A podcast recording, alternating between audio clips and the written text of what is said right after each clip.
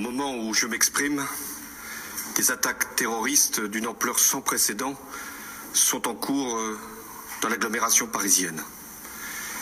Il y a plusieurs dizaines de tués. Il y a beaucoup de blessés. C'est une horreur. Qui est-elle face à moi dans ce train? Belle à tomber, naturellement sophistiquée et l'air cruellement ingénu. Son regard est absorbé par Romain Gary, plongé dans Claire de femme, édition Folio. Elle doit en être à la dixième relecture, tant les coins des pages sont cornés. Stigmate d'une caresse salivaire posée par un doigt doux, accrochant les derniers mots d'une ligne pour ravaler les suivants. C'est vrai qu'il écrit bien, ce Gary. Je me souviens. Un peu. Elle tourne les pages tout en prenant soin d'annoter encore certains passages et de sécher quelques larmes aussi.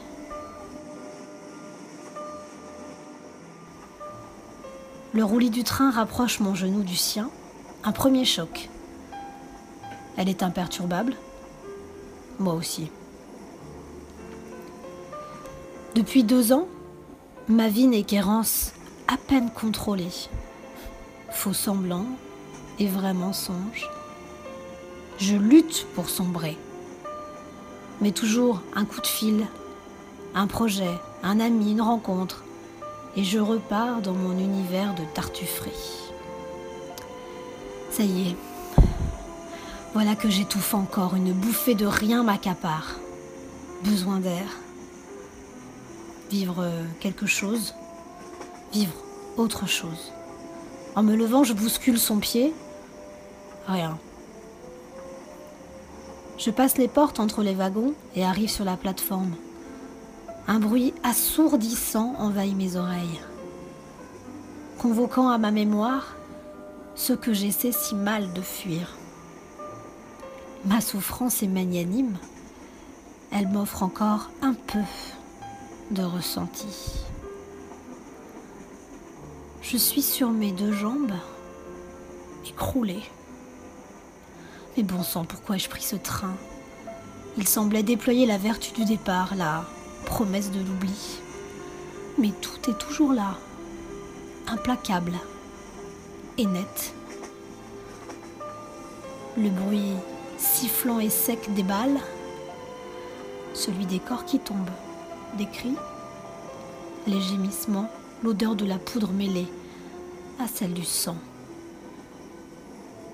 et le silence qui hurle dans la rue. J'étais là et je vois tout. Trois heures que le paysage défile sur cette France que j'ai tant parcourue, que j'ai tant aimée, qui m'a offert, appris, donné et qui m'a tant repris. Mon insouciance, mes espoirs, mes rêves, mes amis. Il faisait si bon ce 13 novembre.